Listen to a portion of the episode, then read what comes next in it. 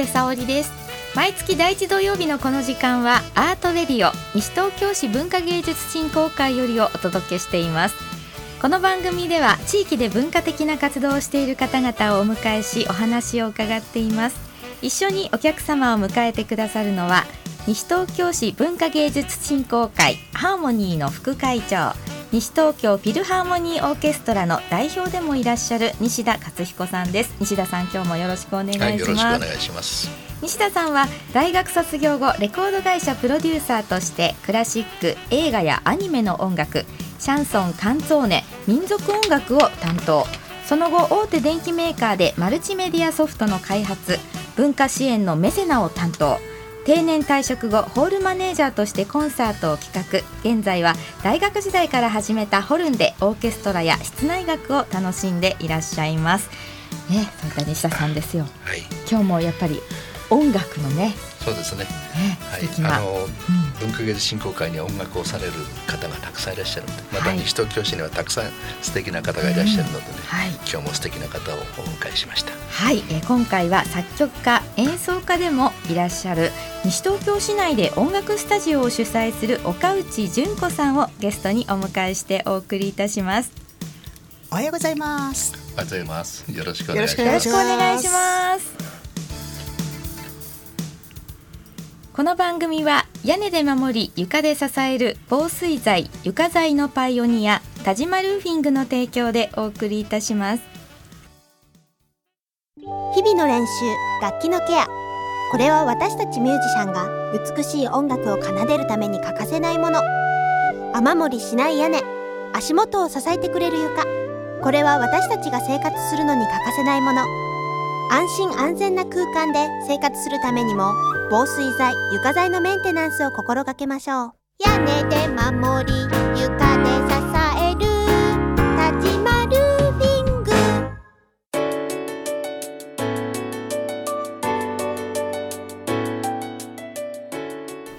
それでは西田さんお話を伺ってまいりましょう、はい、岡内純子さんよろしくお願いします。お願いします。はい。岡内さんのある手がナイトだ、はい、J でもね、はい、あの CM の声はそうですね。ねはい、ものすごくあの CM インパクトがそうですか？ねありますよね。そうですね。もうですので FM 西東京でもおなじみなんですけれども、はい、実は作曲家演奏家そしてねあの音楽スタジオも主催していらっしゃるというので、はい、ものすごいいやあのいろんな、ね、タレントですよ大変な音楽の全体の。本当にね、うん、こういう方がね西東京市にいらっしゃるんですよ。うん。もうね髪がねすごく長くていらっしゃって私もあの いろいろなイベントとかでお見かけした時に、はいはい、もうそういった印象がまず髪の長い女あの 黒髪のねとても美しいね。そういったイメージで、はい、あのー、まあちょっとねプロフィールをね改めて拝見した時にい。やちょっといろいろとねそうですね。お話伺っていきたいなって思いましたよね。岡地さんのまずは今、はい、その音楽にね、まあ、携わっていらっしゃいますけれども、はい、まあ、携わるというよりかもね音楽。本当にもう、はい、なんていうんですかもうなどっぷりって言った言い方もね 言葉がちょっとあれですしね。本当にもうすべてがねおそらく。いや楽しんでます。ね、はい、いいことですね。ね。楽しんでお仕事ができるね感じの岡内さんですけど、あのこれまでどうまあその音楽との出会いですとか、これまでのお話ちょっと伺いたいですね。出会いですかね。このスタジオを経営していく、はい、それからいろいろな方々を教えてらっしゃる、それのところにたどり着くまでどういうことで、えー、そうですね。ご家庭もうんまああのずっとですね田無にはもう本当に小さい時から住んでるんです、はい、はい、で、はい、そうですね。あのまあ、うん、昔からというかね、あのちょっと好きな曲があったり、はい、アニメの曲とかね、うん、あるとパパパンと弾いてね、あのお友達に喜ばれたいみたいなありましたね。えー、あもうそういう感じ子供の頃からそういう感じだったんですか？そうですね。ちょっと曲を言っちゃうとね、はい、時代が分かっちゃうかもしれないですけどね。いやいいですよなんかねあのねあの お任せします、はい、えー、えー、えー、えー、あの、うん巨人の星とかってわかりますかね？わ、かります。で私あの初めはですね鷺宮の方に住んでたんですけども、はい、ちょっとあの父の関係で社宅のにね住んでて、はい。はい、そうするとですねあのちっちゃい子がねっていう男の子がですねうさぎ跳びをしてるんですよ。巨人の星のヒューマ君みたいにね、そうすると巨人の星を引きたくなっちゃってあの引いてあげるとかねそういうことをやってましたね。えー、えー、それはもうピアノはもう習っていらっしゃはい習ってましたけども、はい、あの大体好きな曲というか、まあ、ちょっと聞いたことある曲だとなんとなく伴奏はつけられるのでだからあの、えー、はい、えでも子供の頃からそれができるってすごく、うん、これはね才能があるんですよ。これねそうですね。一つの楽器やってるとね聞こえてきた音楽をねすぐピアノで弾けちゃったりするんですよ。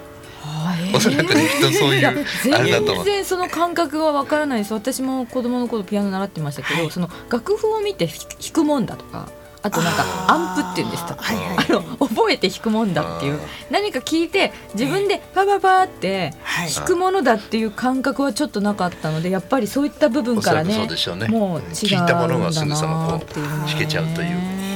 まあ、それがちょうど今お仕事にね、っていうかあのボランティア活動とかであの歌声広場とかね、喫とかやってるんですけども、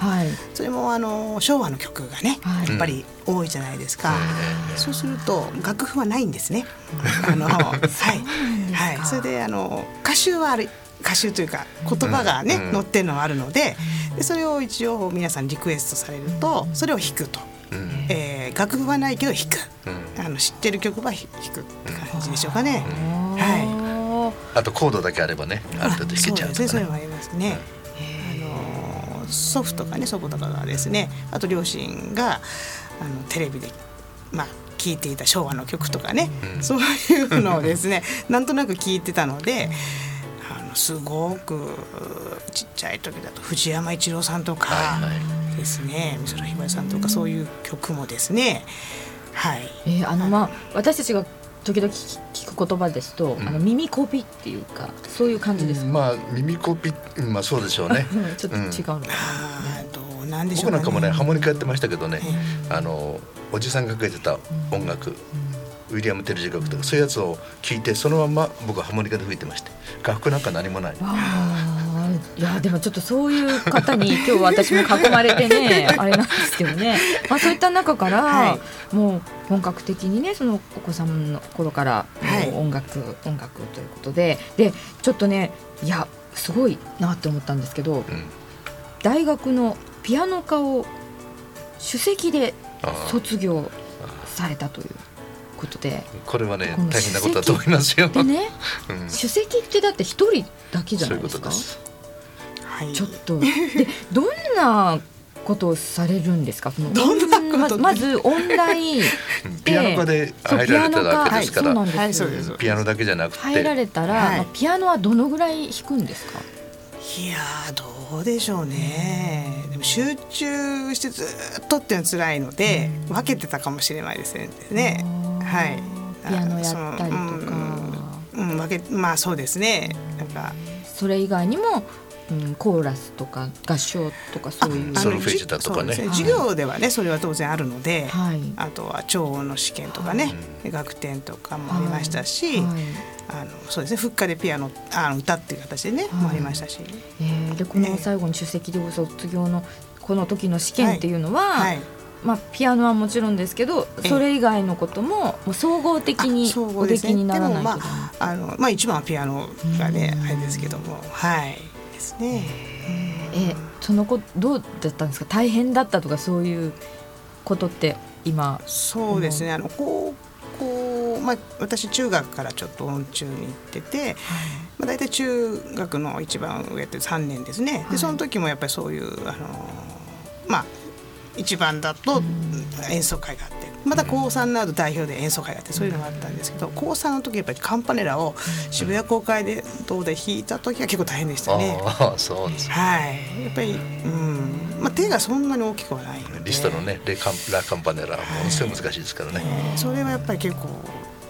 辛かったかなみたいな感じありますかね。ねそういったなんかそのだから読売新人演奏会など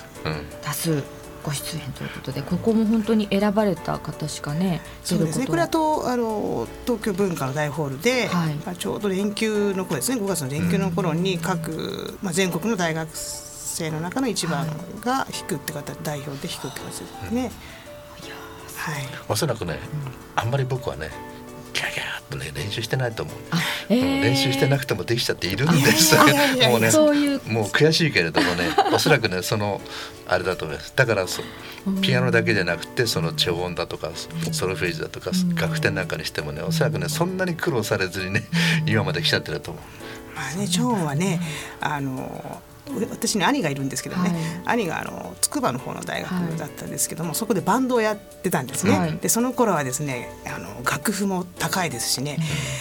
コピーのねお値段も10円じゃなかった頃ですから、結局はその呼ばれてですねあのベースギターリードギターそれでキーボードを全部耳それこそ耳コピー。でね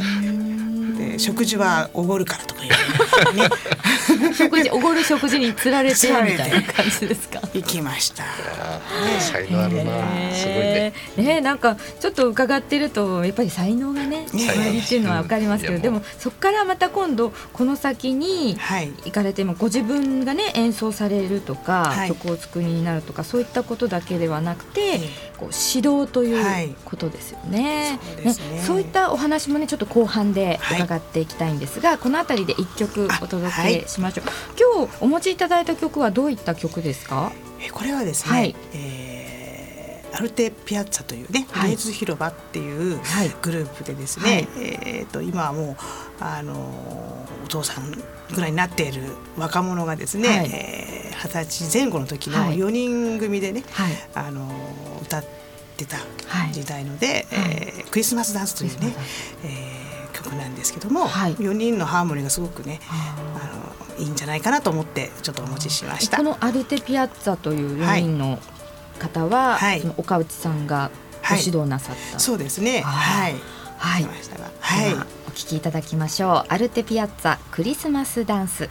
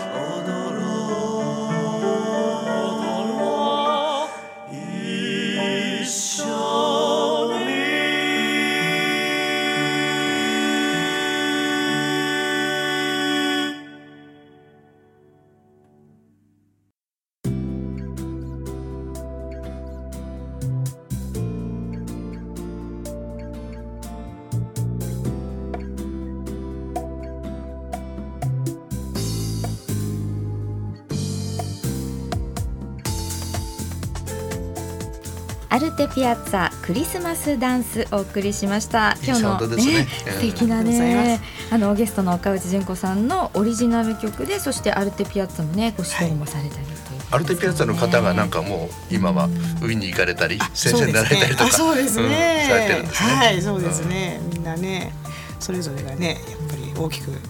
ってほしいなと思いますけどね。えーね、そういった形でもうたくさん今までどのぐらい何人ぐらいの方ご指導されていやちょっと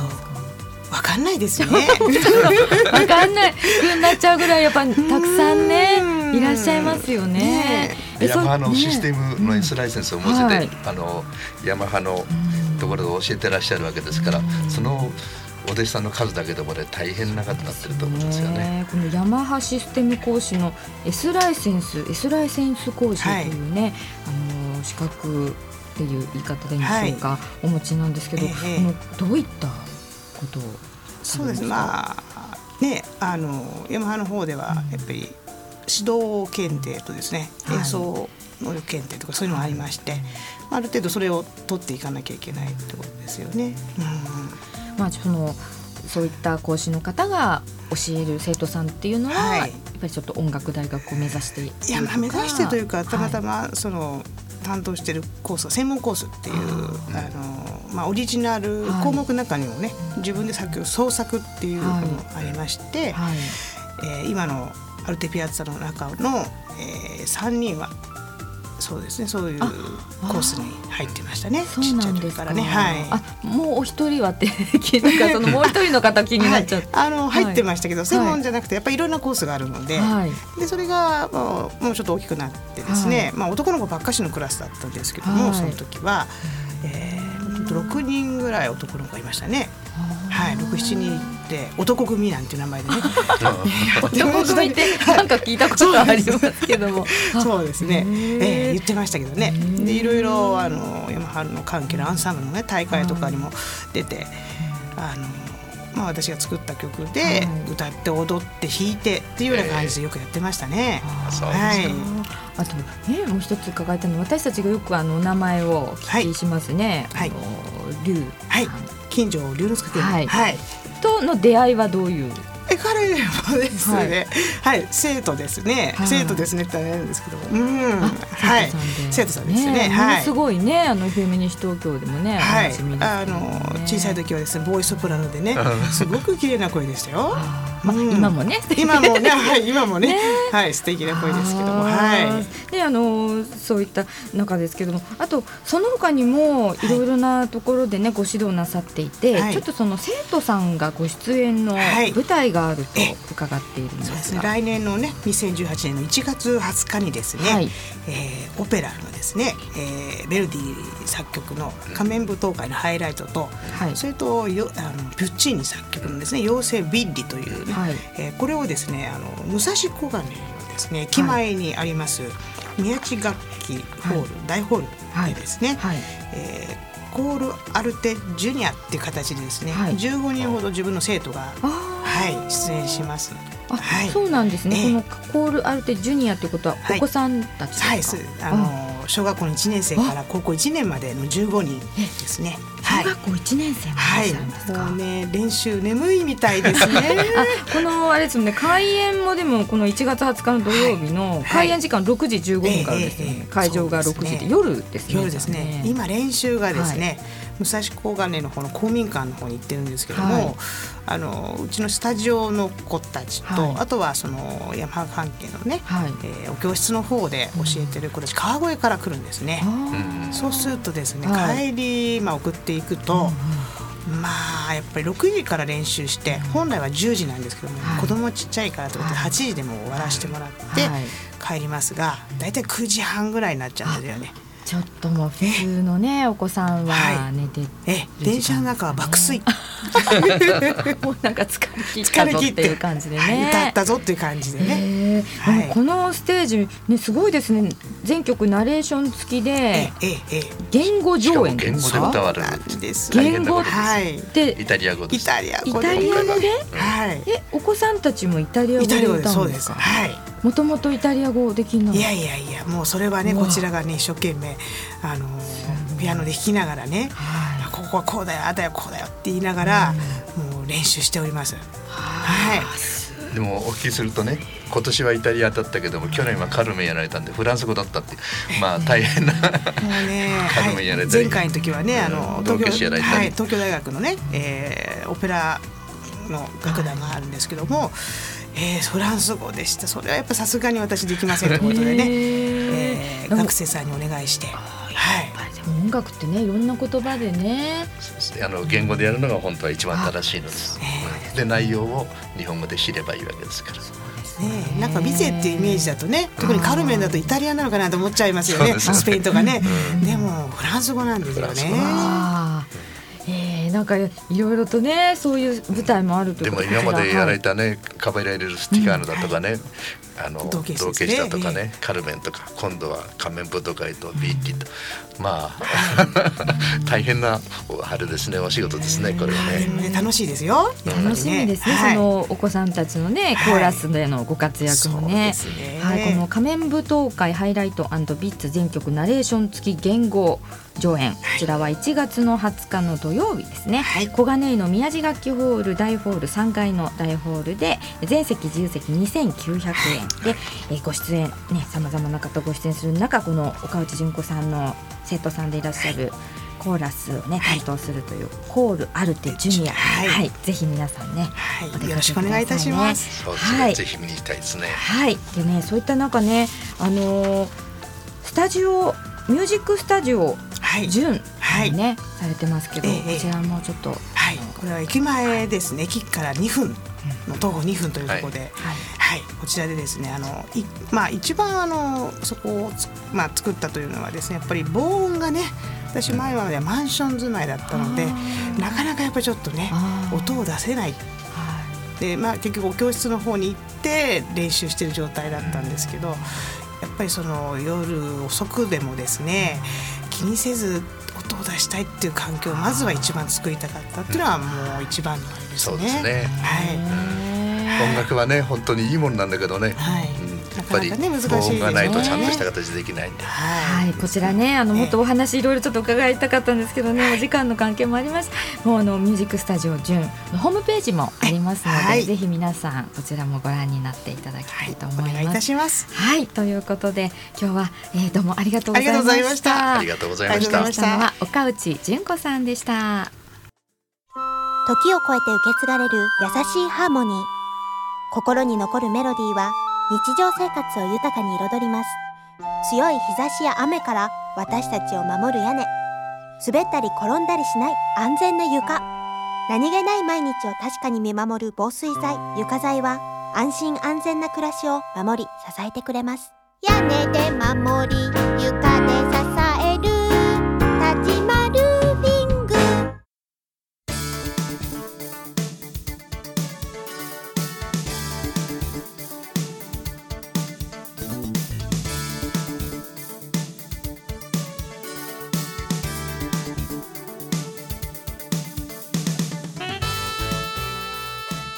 西田さん今日もあっという間でしたね。そうですね。もっともっとたくさん聞きたいことが、はい、なんか全然なんかね ね。足りない感じしますけどね。全然足んないですね。はい。また出ていただきましょう。ぜひね。はい。ではここで西東京市文化芸術振興会に関連する情報をお願いします、はい、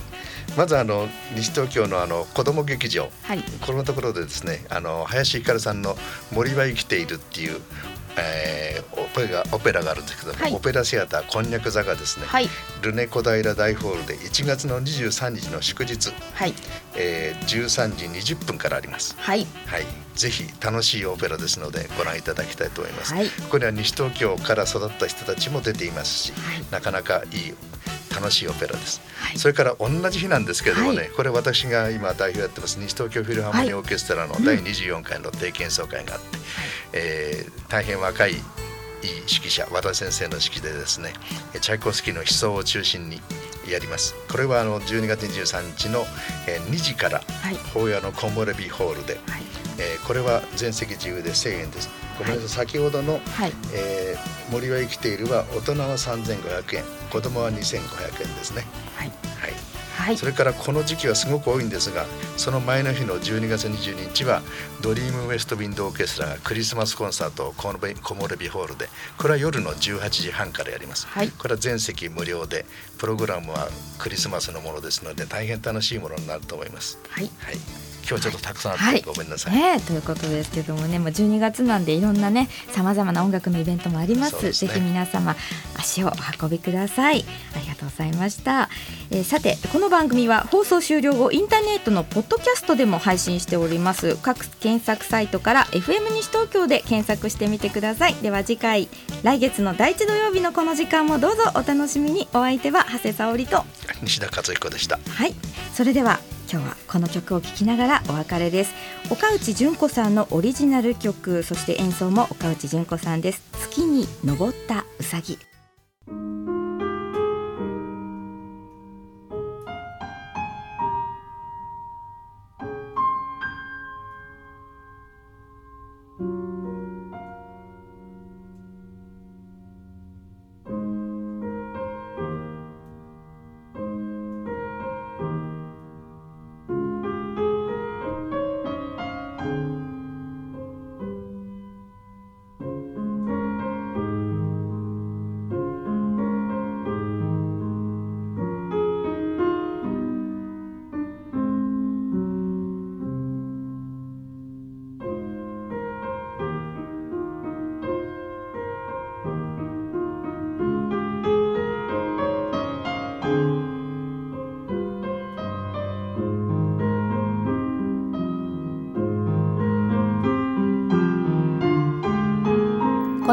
組は屋根で守り床で支える防水材床材のパイオニア田島ルーフィングの提供でお送りしました。